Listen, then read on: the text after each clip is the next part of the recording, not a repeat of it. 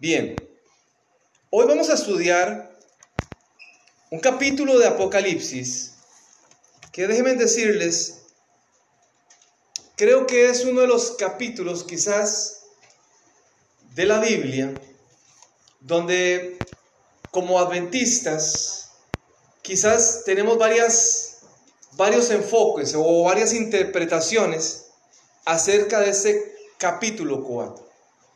Así que posiblemente tal vez usted ha escuchado otras eh, formas de interpretación de ese texto. Yo lógicamente voy a utilizar la que la iglesia adventista reconoce, ¿no? Sin embargo, como le digo, hay, otras, hay otros pastores, hay otros escritores que le dan otra interpretación. ¿Qué es lo que queremos hacer con todas esas experiencias y seminarios que hemos eh, intentado traerles a ustedes. Ese es el tercero, ¿no?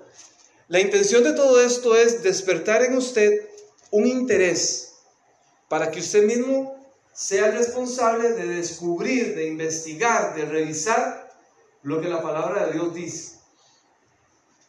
En, en la profecía, tanto en Apocalipsis como en Daniel, nosotros tenemos luz. Dios nos ha dado luz para poder entender.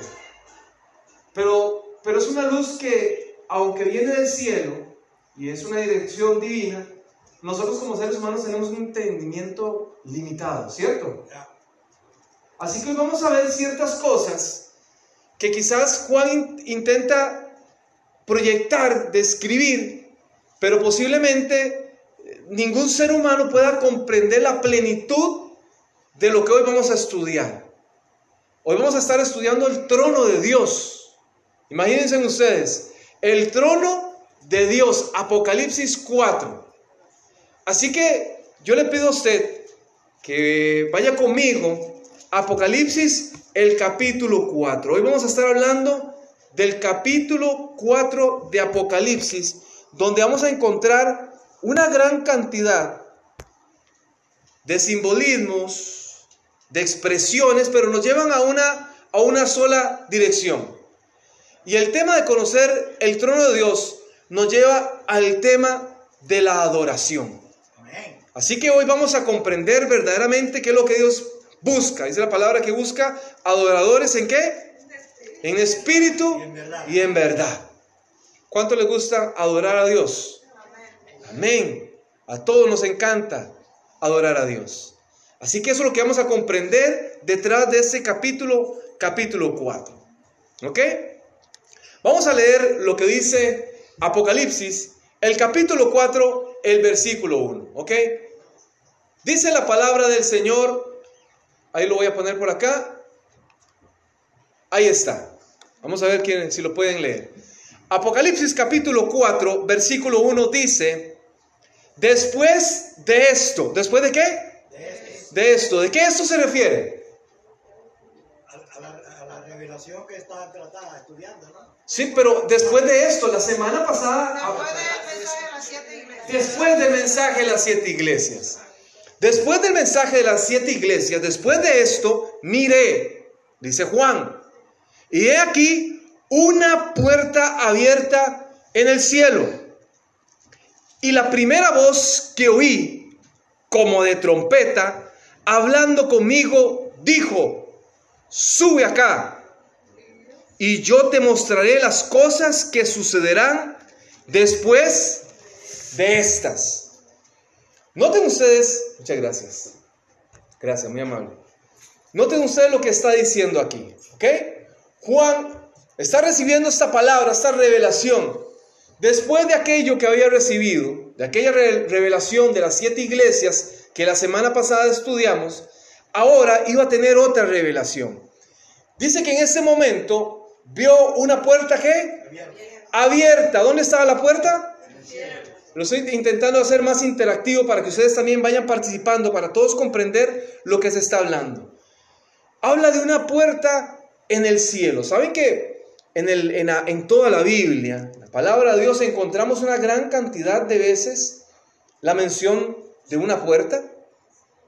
Por ejemplo, recuerden ustedes a Jacob allá en, el Arán, en Génesis, aquella historia, Génesis capítulo 28, donde dice que Jacob tuvo sueño y se recostó, tomó una piedra, la puso como almohada para a dormir ahí, y en ese momento también tuvo un sueño. ¿Qué, qué, qué vio? ¿Qué fue lo que vio? Una escalera de ángeles.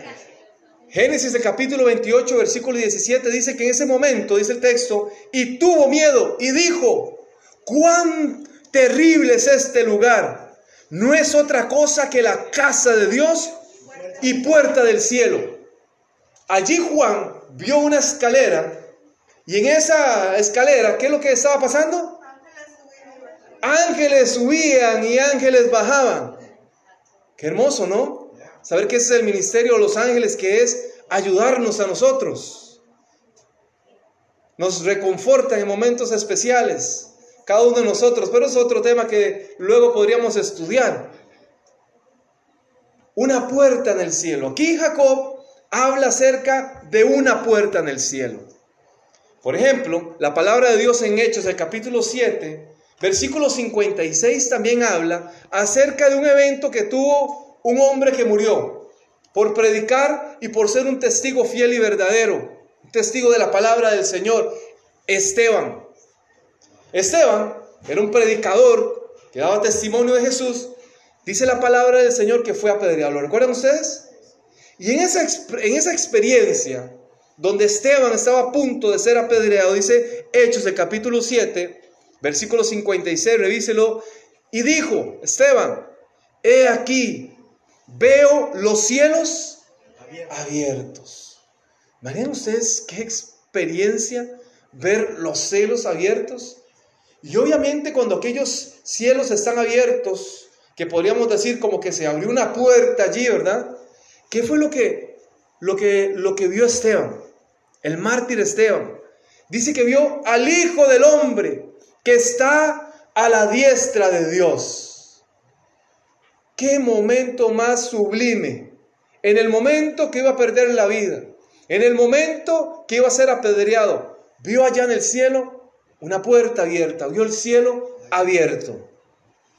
No solamente eso, la semana pasada estuvimos hablando de Apocalipsis, el capítulo 3, el versículo 8 en adelante, donde hablaba el mensaje a la iglesia de Filadelfia. ¿Lo recuerdan ustedes?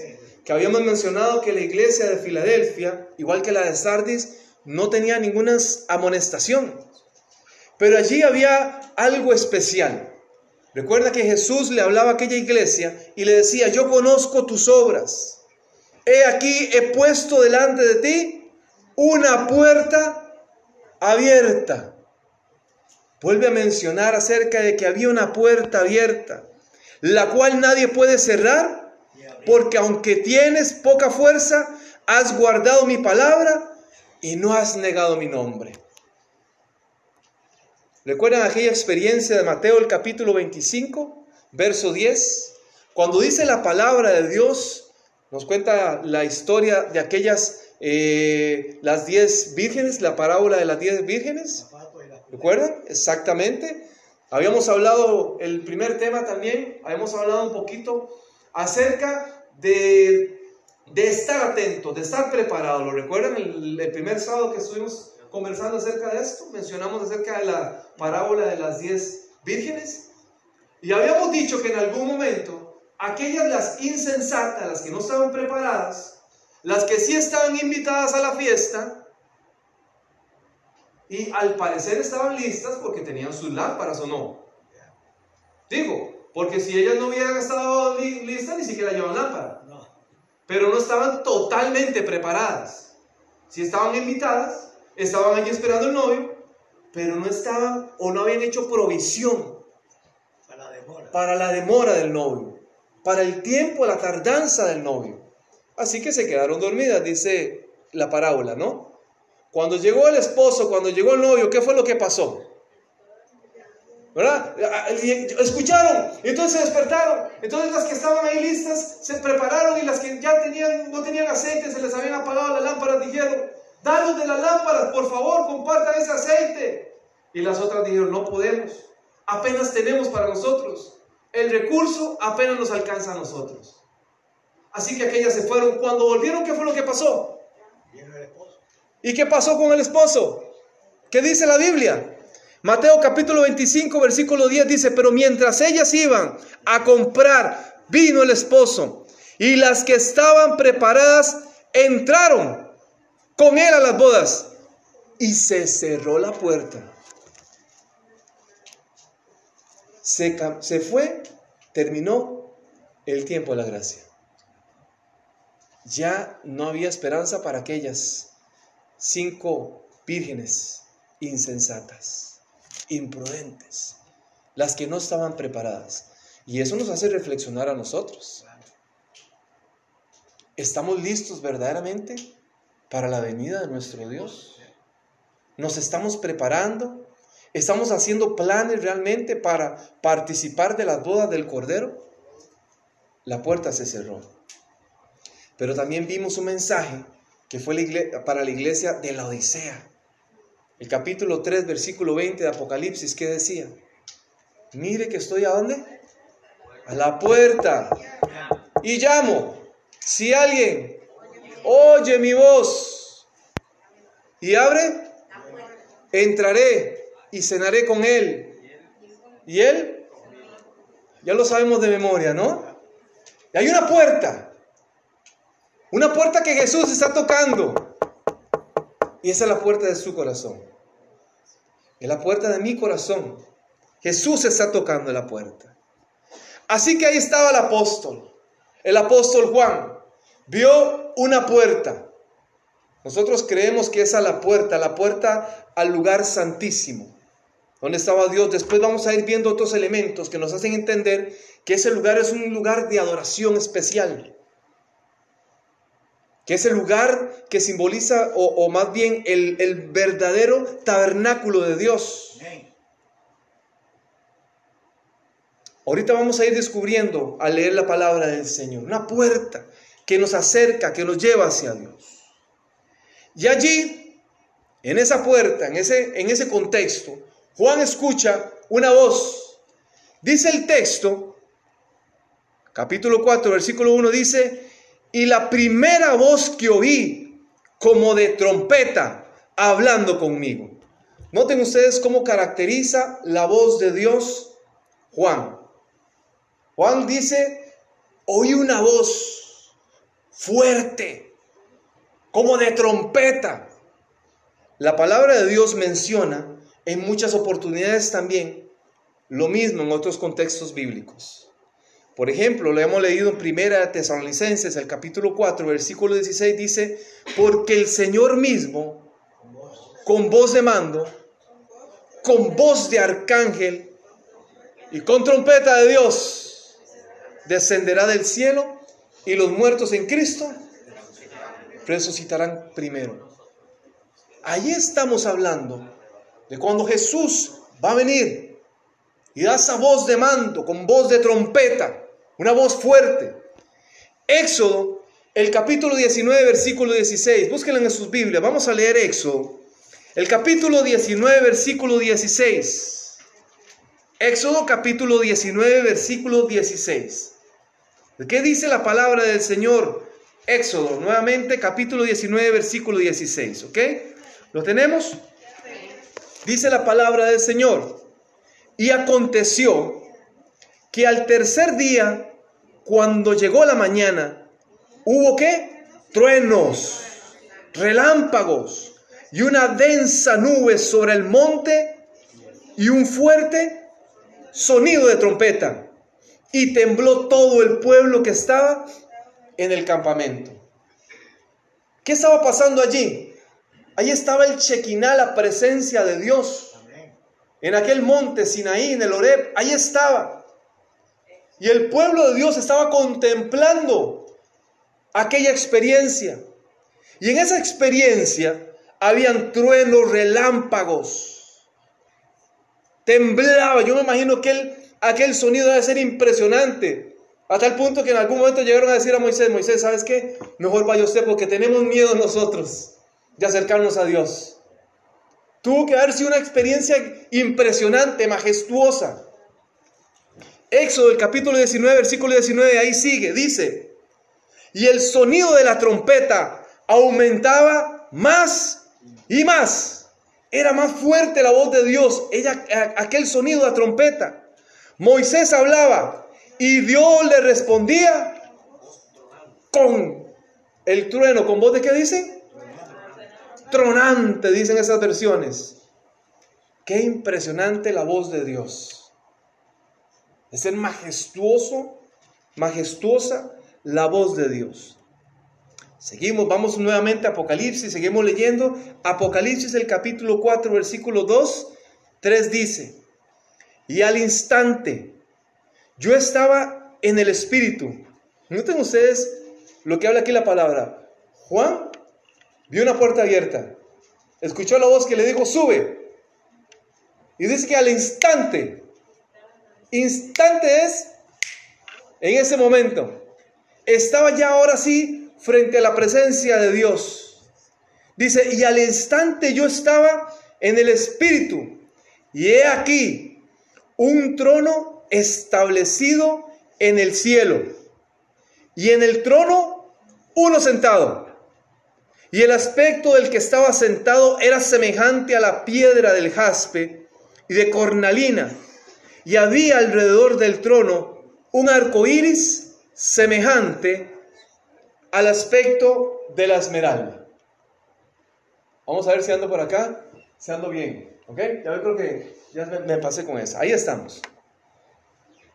Juan llega ahora al trono de Dios, ¿cierto? Eso es lo que dice aquí Apocalipsis, el capítulo 4, versículo 3. Y cuando llega al trono de Dios, que es el lugar de operación de Dios, ese es el lugar donde está entronado, donde está el Dios Todopoderoso. Allí llegó Juan. Por eso les decía anteriormente, Juan intenta hacer una descripción de lo que él ve, desde su percepción de lo que él veía. Ahí posiblemente se queda corto. Si a mí me llevan posiblemente mis pocas palabras, mi poca experiencia, mi poco conocimiento, me hacen que la descripción que yo estoy teniendo de, de ese momento quizás sea mínima. Impresionante, pero quizás yo no lo pueda describir, quizás hayan elementos que ni siquiera el ser humano conozca, por eso dice, era semejante. Él vio allí un trono y había alguien sentado en ese trono. ¿Quién es ese que estaba sentado en el trono? ¿A quién se refiere? Al que estaba sentado en el trono. Eso lo vamos a revisar. Al Dios Todopoderoso, dicen, al anciano de vida, dijeron por acá, ¿no? Y dice que estaba sentado alguien que era semejante a la piedra del jaspe y la cornalina. ¿Han visto ustedes la piedra del jaspe? Es un color como rojizo que tiene colorcitos, varios colores incrustados. Una gama de colores. Una gama de colores hermosa, amarilla, negra, blanco. Predomina como el color rojizo. Y este también, eh, la cornalina, era como una piedra que parecía como fuego, es lo más hermosa, ¿no? Yo lo estuve buscando por internet para entender qué, qué fue lo que había visto, lo que había visto Juan, porque en mi vida había visto la cornalina. Entonces intenté buscar para ver qué era. Una piedra maravillosa que parecía fuego. Y había alrededor del trono un arco iris semejante en aspecto a la esmeralda, que la esmeralda es una piedra hermosa también de color verduzca, verde, hermosa. Eso es lo que Juan está intentando decirnos. Ahora, hay textos en la Biblia que también nos habla acerca del trono de Dios. Por ejemplo, Daniel el capítulo 7, versículo 9 y 10, posiblemente ustedes lo van a estudiar, lo van a profundizar en estos días que están estudiando el libro de Daniel. Daniel el capítulo 7, versículo 9 y 10 dice, está hablando de Daniel, estuve mirando hasta que fueron puestos tronos y se sentó un anciano de días cuyo vestido era blanco como la nieve. Ya lo que ve aquí Daniel. Un anciano de días con un vestido blanco como la nieve. Blanco es pureza perfecta. Perfecta. Porque vamos a ver más adelante que también hay unas personas que tienen un traje blanco, pero es un traje que, significa que pureza, que alguien lo limpió, que alguien lo lavó. Pero este anciano de días estaba vestido de blanco como la nieve. y el pelo de su cabeza como la lana limpia. Lana limpia, su sabiduría. Y su trono como llama de fuego. Aquí hace una similitud a aquella cornalina que les estábamos hablando. Su trono como llama de fuego. Y la rueda del mismo fuego ardiente. Un río de fuego procedía y salía delante de él. Y millares de millares le servían y millones de millones asistían delante de él. Aquí no describe qué, pero es millones de millones le servían, decía Daniel. Vamos a ir viendo similitud entre estos textos, pero noten ustedes que aquí lo que vio Daniel fue un momento donde se puso un trono. Dice que fueron puestos tronos, no habían tronos. En ese momento, cuando Daniel tuvo la visión, fue donde se colocaron los tronos. Ya Juan, en su visión, ya Juan vio los tronos ahí, o vio el trono ahí, en primera instancia que estamos hablando. Ya el trono estaba colocado. Eso quiere decir que Daniel vio cuando ese trono se colocó allí. Y obviamente aquí después lo vamos a ir revisando y ustedes lo pueden ir estudiando también, se han dado cuenta que este, este trono tiene que ver con un juicio que determina el destino de los hombres y también de las naciones. El inicio de un juicio comienza en ese momento en Daniel capítulo 7, versículo 9 en adelante. Pero había allí un trono.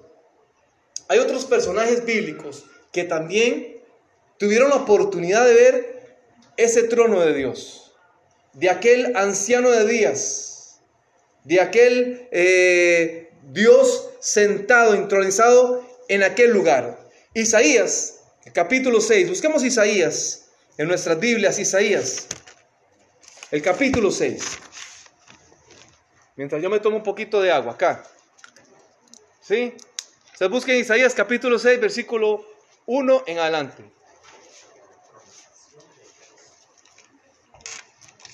¿Lo tienen?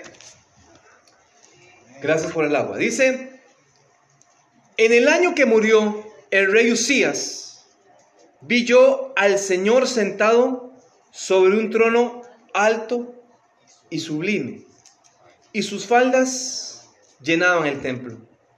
Por encima de él habían serafines, cada uno tenía seis alas. No se me pierdan con eso. ¿Cuántas alas tienen los serafines? Seis alas. Con dos cubrían su rostro, con dos cubrían sus pies y con dos volaban. Y el uno al otro daban voces diciendo, Santo, Santo, Santo. Noten ustedes esos detalles que estamos hablando aquí de Isaías el capítulo 6. Vean lo que ve Isaías. Alguien sentado en su trono alto y sublime. Allí también habían serafines alrededor de ese trono, con seis alas, ¿cierto? ¿Y qué decían? Santo, santo, santo. Jehová de los ejércitos, toda la tierra está llena de su gloria. Y los quiciales de las puertas se estremecieron con la voz que clamaba, y la casa se llenó de humo. Noten ustedes el poder de alabanza que tienen estos seres. Porque dice que con la voz de aquellos seres que decían, Santo, Santo, Santo, ¿qué pasaba? Temblaba, se llenaba de humo, estremecía. Y dice el, versículo 5, entonces dije, ay de mí que soy muerto, porque siendo hombre inmundo, algunos dicen pecador, de labios, y habitando en medio del pueblo que tiene labios inmundos, han visto mis ojos al rey Jehová de los ejércitos. Otra experiencia maravillosa, Isaías, delante del trono de Dios. Ezequiel capítulo 1, versículo 25 en adelante también. Ezequiel capítulo 1, versículo 26 en adelante. Dice la palabra del Señor. Y sobre la extensión, ahora estamos hablando de Ezequiel. Antes estamos hablando de Isaías.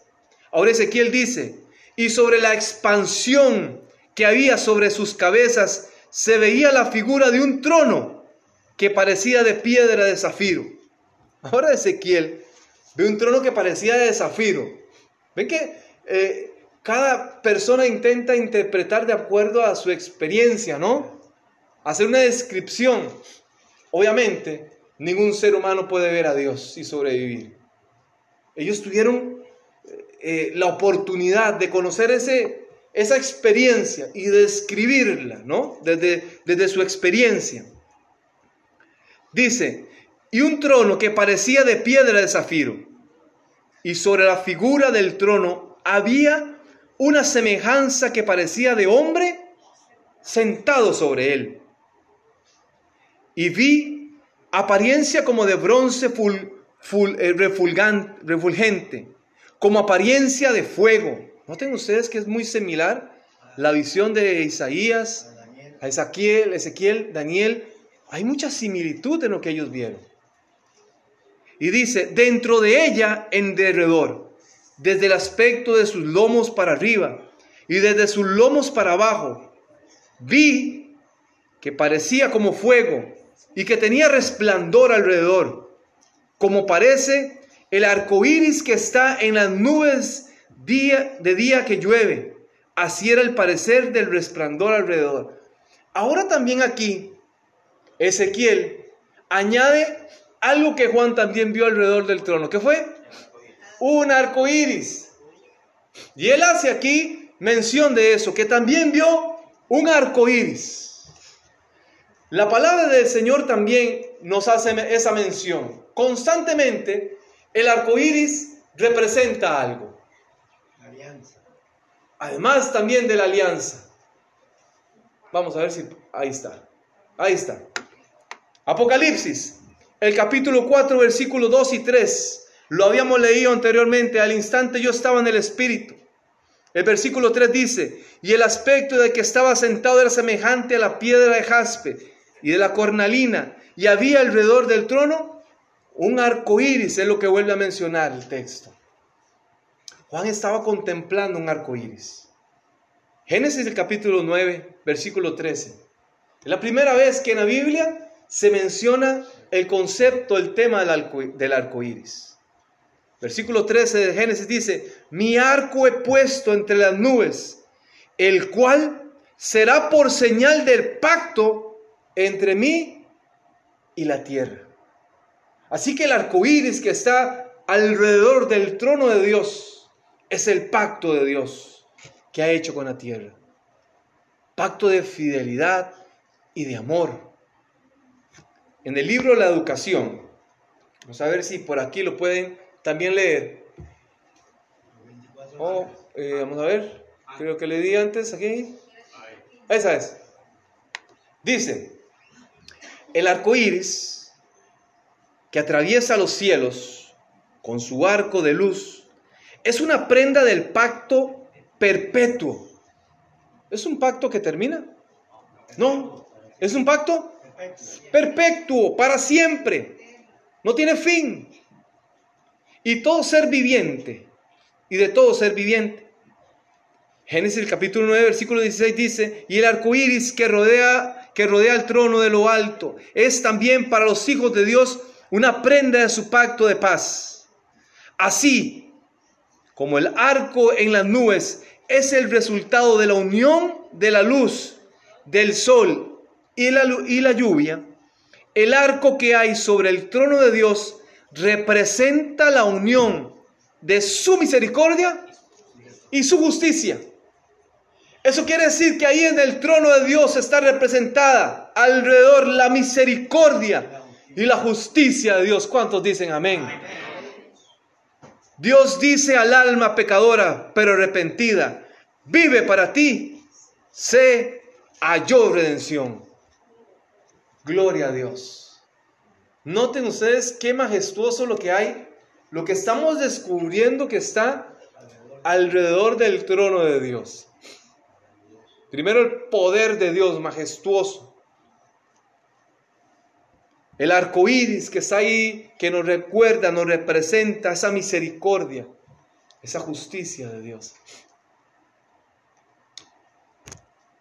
El Salmo capítulo, o el Salmo 89, versículo 14. Dice, justicia y juicio son los cimientos de tu trono. ¿Notan ustedes por qué ha estado el arco iris? porque la justicia y el juicio de Dios están siempre presentes. Y dice ahí mismo, Salmo 89, misericordia y verdad van delante de tu rostro. Ahí en ese, en ese salmo, en ese verso nos habla de que la justicia, el juicio, la misericordia y la verdad de nuestro Dios están allí en su trono. Qué maravilloso, ¿no? ¿Cómo nos llena de esperanza? Qué bendita esperanza lo que estamos encontrando aquí en la palabra del Señor. Pero también dice el texto, Apocalipsis, el capítulo 4, versículo 4. ¿Qué dice ahí? ¿Qué nos encontramos? Nos encontramos el texto de los 24 ancianos. Y aquí vamos a entender qué es lo que la palabra de Dios nos dice. Vamos a leer Apocalipsis, el capítulo, capítulo 4, versículo 4. Dice, y alrededor del trono habían 24 qué? Tronos. Antes de los ancianos habían 24 tronos. intentemos imaginarnos, ¿verdad? Con nuestra mente finita, ¿verdad? Intentemos imaginarnos ahí. Hay un trono, un hermoso trono. Ahí está sentado un anciano de días, vestido de blanco, dice el texto, ¿no? Como la lana, como la nieve, perdón. Y además de esto, a su alrededor también había un arco iris pero también ahora se nos añaden otros 24 tronos. Ya no es solamente un trono. Ahora alrededor hay 24 tronos. Seguimos leyendo. Y vi de pie. Asentados. Noten ustedes. Ya sentados en los tronos. No estaban ahí de pie ni le estaban haciendo una ceremonia de bienvenida para que sentaran en el trono. No, ya habían 24 ancianos, dice la palabra, que estaban sentados en los tronos allí. ¿Vestidos de qué? De ropa blanca, con coronas de oro en sus cabezas. Y del trono salían relámpagos, truenos y voces, no de los tronos, del trono. Seguimos hablando del trono. ¿Verdad? Porque aquí dice, del trono salían. No, de los tronos salían. No, del trono salían. Salían relámpagos, truenos y voces. O sea, ahí estaba Dios manifestando su poder. Y delante del trono ardían siete lámparas de fuego, las cuales son los siete espíritus de Dios. ¿Ok? Ahora, ¿quiénes son esos 24 ancianos? Y aquí es donde les comentaba anteriormente que hay diferentes opiniones dentro de nuestra iglesia adventista de lo que, de lo que representan esos 24 ancianos. A ver, Isaías el capítulo 24, versículo 23 dice, reinará el Señor y delante de los ancianos será glorificado. ¿Quiénes son esos ancianos? ¿Quiénes están sentados en estos tronos? ¿Qué papel están desempeñando esos ancianos? Ahora vamos a revisar poquito a poco. Primero, ¿cómo estaban vestidos? De blanco.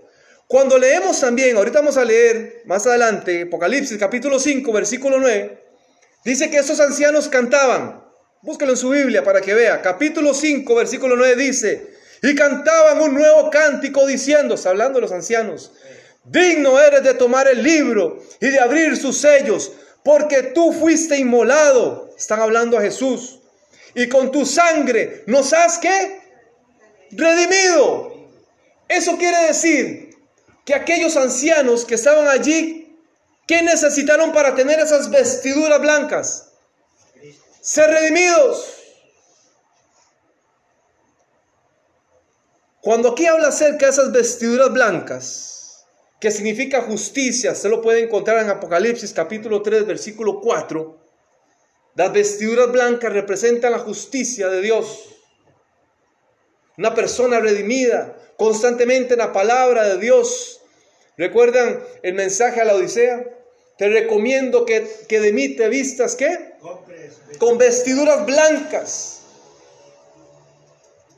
representada en la gracia, la misericordia del Señor, limpias del pecado. Estos 24 ancianos que están delante de Dios fueron redimidos, fueron perdonados, necesitaban del perdón de Dios. No fueron seres que nunca pecaron. No fueron seres que nunca le fallaron a Dios. Fueron seres que necesitaban la gracia y la misericordia de Dios. Pero además de eso, también llevaban algo. ¿Qué llevaban en sus cabezas? Coronas. Coronas. Coronas de oro. Estéfanos. Que era un emblema de victoria. Y Jesús prometía, ¿no? A las iglesias. Que les iba a dar una corona de victoria. ¿Lo recuerdan ustedes? Sí. Mensaje de las siete iglesias. El mensaje que vimos la semana pasada. Una corona. A los que perseveraban. A los que se mantenían firmes, leales. Se les iba a dar una corona de victoria. Un estéfanos. Así que decimos que aquellos 24 ancianos que están allá son seres que necesitaban el perdón de Dios, que fueron redimidos, que fueron justificados, que fueron perdonados por el Padre, que fueron victoriosos. Mateo capítulo 24, versículo 13, ¿lo recuerdan? El que persevera hasta el fin, ese será salvo.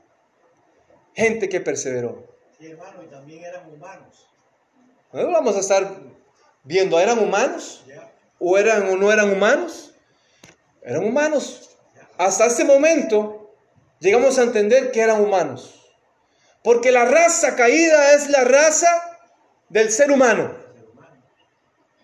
La raza que le falló a Dios. La que le dio la espalda al Señor. La que allá en el jardín del Edén tomó una decisión. Y desde el mismo jardín del Edén, Dios comenzó a darle la oportunidad de poder redimirse. Una raza que falló a Dios. Bueno, aquí tenemos una de las interpretaciones más claras que la iglesia adventista hace. Pero ¿quiénes fueron? ¿Quiénes fueron esos ancianos? ¿De dónde ahora, si toda la vida se nos ha enseñado que solo Enoch, Eh, Moisés y Elías están en el cielo? Y ahora nos encontramos a 24 Ancianos. más, Humanos. humanos. ¿De dónde salieron estos 24 ancianos? Primicia. Primicia. Son primicias, hermano. Está menciona, pero no está claro. bueno, ¿dónde dice eso?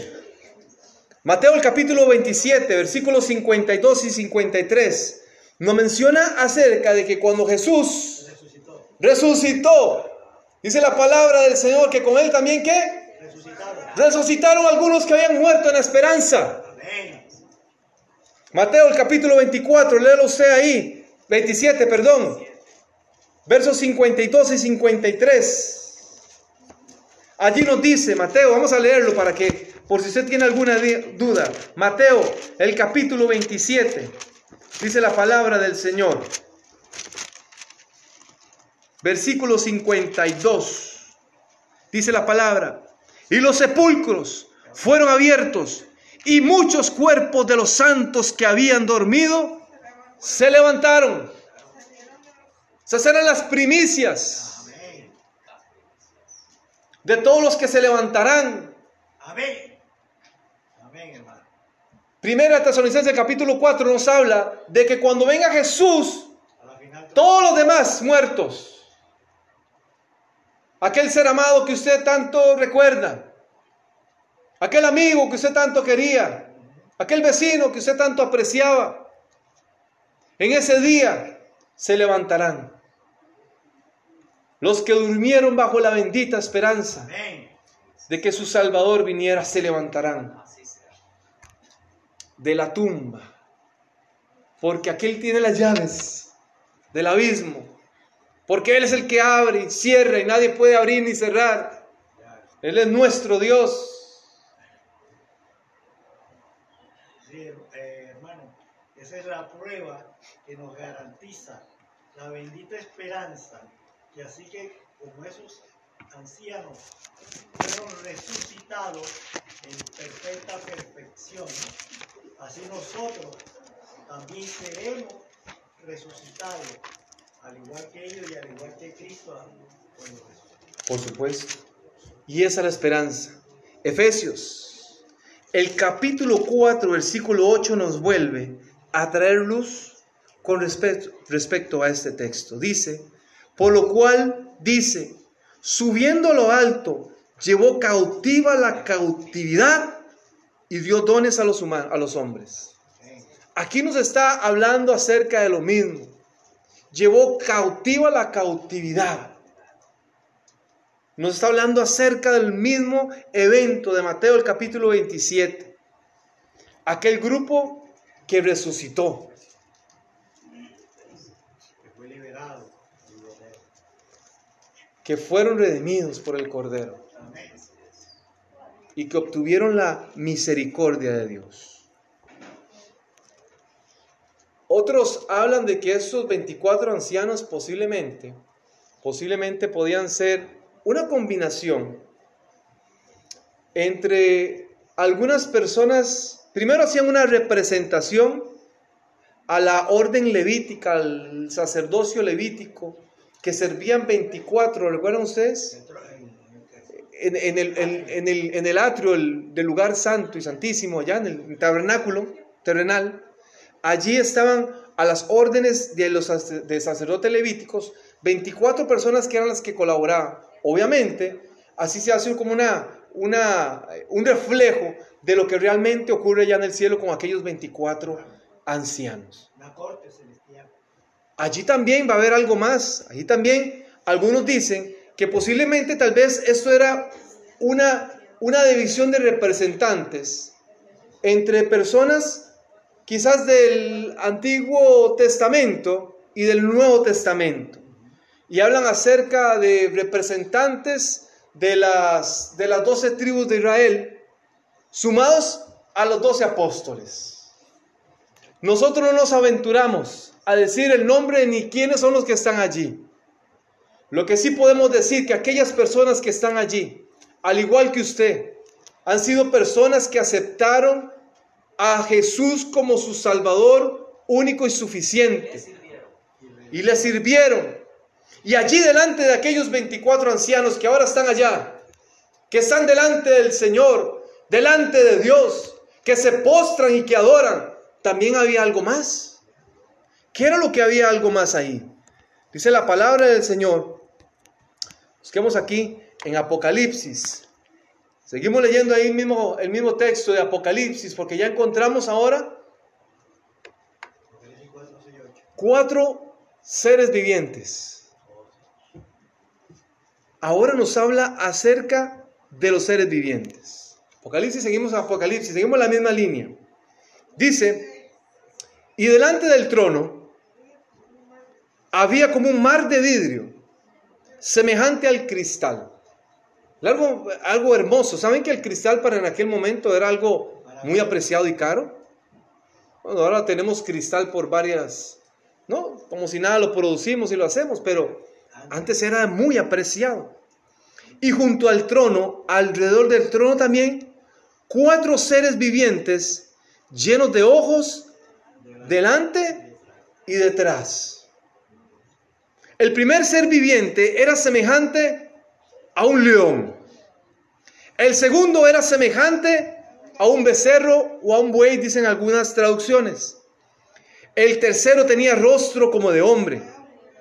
Y el cuarto era semejante a un águila volando.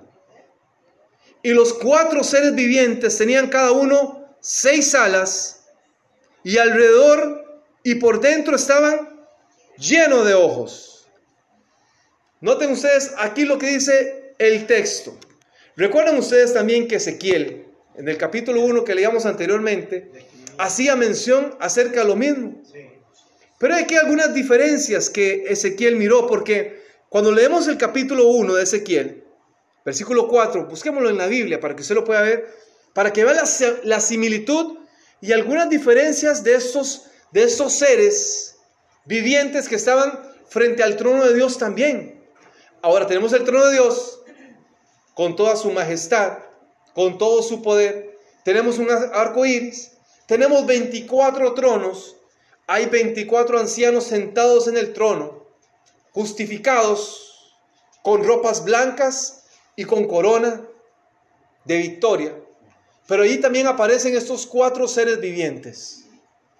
Ezequiel capítulo 1, versículo 4 al 10 dice, y miré, y he aquí, venía del norte un viento tempestuoso y una gran nube con un fuego envolvente, y alrededor de él un relam, resplandor, perdón, resplandor, y en medio del fuego algo que parecía como bronce refulgente. Y en medio de ella la figura, pongan atención lo que dice aquí, de cuatro seres vivientes. Y esta era su apariencia. Apunte, dice, habían ellos semejante de un hombre. Cada uno tenía cuatro caras y cuatro alas. Note, así, note que aquí hay una pequeña diferencia, o hay una gran diferencia. Aquí dice que habían los aquellos seres vivientes, cada ser viviente tenían cuántas caras? Cuatro. Cuatro caras. Una, dos, tres y cuatro. ¿Verdad? Era como trime, cuatro dimensional, no sé cómo se llama eso. No sé cómo se llama. Bueno, por los cuatro lados tenía una cara. Pero ahora puede ser, no sé, ¿verdad? No sé cómo puede ser, si cuadriculados o no lo sé. Pero ahí estaban con cuatro caras. Y estos seres tenían cuántas alas? Cuatro. Alas. ¿Cuántas tenían las alas que vio Juan de los seres vivientes? Seis.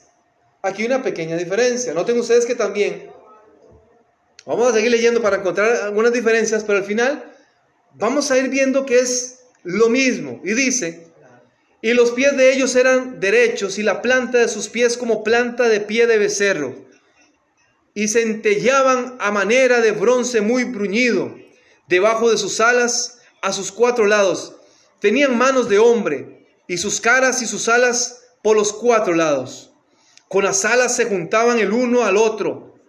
No se volvían cuando andaban, sino que cada uno caminaba derecho hacia adelante. Y el aspecto de sus caras era cara de qué? De hombre.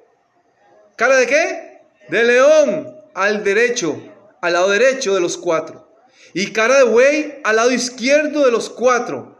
Asimismo, había en los cuatro cara de águila. Noten ustedes que es lo mismo que vio Juan. Lo que pasa es que Juan vio aquellos seres vivientes, a uno que era semejante a qué? Al león, uno semejante a cara de hombre, uno semejante a cara de buey y a otro con semejanza a águila, ¿no? Apariencia de águila. Aquí en Ezequiel encontramos que Ezequiel ve esos mismos seres vivientes que estaban alrededor del trono de Dios, pero con las mismas caras, solo que tenían las cuatro caras, descritas por el apóstol Juan. Estaban allí, frente a la presencia de Dios. Isaías tuvo la misma experiencia. Isaías el capítulo 6, versículo 1 en adelante. Dice la palabra del Señor Isaías el capítulo 6. Me gusta ese sonido de Biblias cuando se pasan allí. Isaías capítulo 6, versículo 1 en adelante. Hermanos, me hacen ahí cuánto tiempo me queda, ¿verdad? Yo creo que tienen otra actividad. Dice, en el año que murió el rey Usías, vi yo al Señor sentado sobre el trono alto y sublime, y sus faldas llenaban el templo. Por encima de él habían qué? Serafines. Cada uno con cuántas alas? Seis alas. Con dos cubrían sus rostros, con dos cubrían sus pies, con dos volaban y el uno al otro decían, Santo, Santo, Santo. Ahora vamos a ver más adelante cuando seguimos leyendo. Ajá, la, la deidad. Ahorita vamos a ver más adelante esa expresión, porque esa misma expresión es la que aquellos a cuatro seres vivientes que están delante de la presencia de Dios expresaban y decían, Santo, Santo, Santo. Y allí eran donde los ancianos también se postraban delante de Dios y tiraban sus coronas y le adoraban. Qué impresionante, ¿verdad? Qué impresionante es la adoración. Aquí Isaías vio lo mismo, contempló lo mismo. Isaías sí pudo ver aquellas seis alas.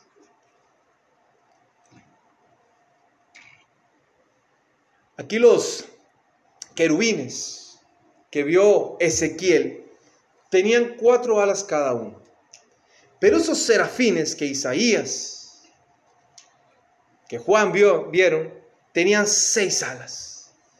Esas alas lo que significan, lo que nos indican, es la velocidad con las que esas criaturas celestiales ejecutan los mandamientos, los mandatos de Dios. Cuando Dios habla y le da una orden a aquellos seres vivientes, ejecutan al instante, inmediatamente, lo que Dios les pide. Estaban llenos de ojos. Aquí nos recuerda aquel texto del Salmo capítulo 121, verso 4 que dice, los que dice, eh, no se adormecerá ni dormirá el que guarda Israel siempre estará con sus ojos abiertos, protegiendo a sus hijos. Aquellos ojos representaban también sabiduría, conocimiento. Qué impresionante, qué impresionante lo que encontramos en la palabra del Señor. Aquellos seres de día y de noche adoraban. Adoraban al Rey, Apocalipsis el capítulo 4. El versículo, vamos a ver cuánto tiempo nos queda por acá. Ya vamos a terminar. Con este texto terminamos. Ya se nos fue el tiempo. Capítulo 4, versículo 10 en adelante dice, los 24 ancianos se postraban delante del que está sentado en el trono y adoraban al que vive para siempre jamás y echaban sus coronas delante del trono diciendo, Señor, Digno eres de recibir la gloria y la honra y el poder, porque tú creaste todas las cosas y por tu placer existen y fueron creadas. Esta es la más maravillosa oración que podemos encontrar aquí en la palabra del Señor. De aquellos seres que adoraban y que decían, Tú creaste, tú planeaste, por tu placer existen, fueron creadas, pero también las sostiene, Señor. Un momento pleno de adoración, glorificando a Dios de día y de noche. lo que Dios demanda de nuestras vidas. Seres humanos que le adoremos en espíritu, en verdad, en interés, con nuestras vidas, con nuestros actos.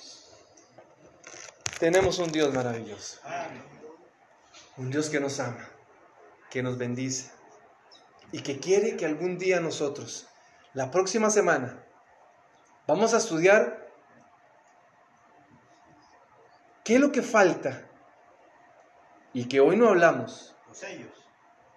De aquel que está ahí delante del trono, lo más importante de todo. Algo nos está faltando. No lo voy a decir. La próxima semana lo vamos a descubrir. Así que pongámonos de pie y vamos a darle la gloria y la alabanza al que lo merece. A nuestro Dios, a nuestro Creador, al que nos sostiene, al que nos ama, al que hizo todo lo posible para que usted y yo estemos con Él por la eternidad. Amado Padre que estás en los cielos, alabamos y bendecimos tu nombre, Señor, y te damos gracias, Señor, porque hoy en esta hora tú nos has revelado tu amor y tu misericordia, Señor. Gracias, oh Señor, porque, porque tú nos bendices, Señor. Porque al igual que aquellos seres vivientes, Señor, allá en Apocalipsis el capítulo 4, versículo 8, que decían, Santo, Santo, Santo. Hoy reconocemos tu grandeza y tu santidad, Señor. Reconocemos tu poderío en nuestras vidas, Señor. Y pedimos, Señor, que en esta hora tú puedas trabajar en lo más profundo de nuestro ser. Ayúdanos, Señor, para poder algún día estar en tu presencia adorándote, Señor. Ayúdanos, Señor, a encontrar la victoria, Señor, y disfrutar contigo por la eternidad. Amén. Te lo pedimos, oh Dios, en el nombre que está por encima de todo nombre. En el nombre de Cristo Jesús, nuestro Dios, nuestro Rey, nuestro Salvador. El que vive y el que reina por los siglos de los siglos. Amén. Amén. Puede tomar asiento, por favor.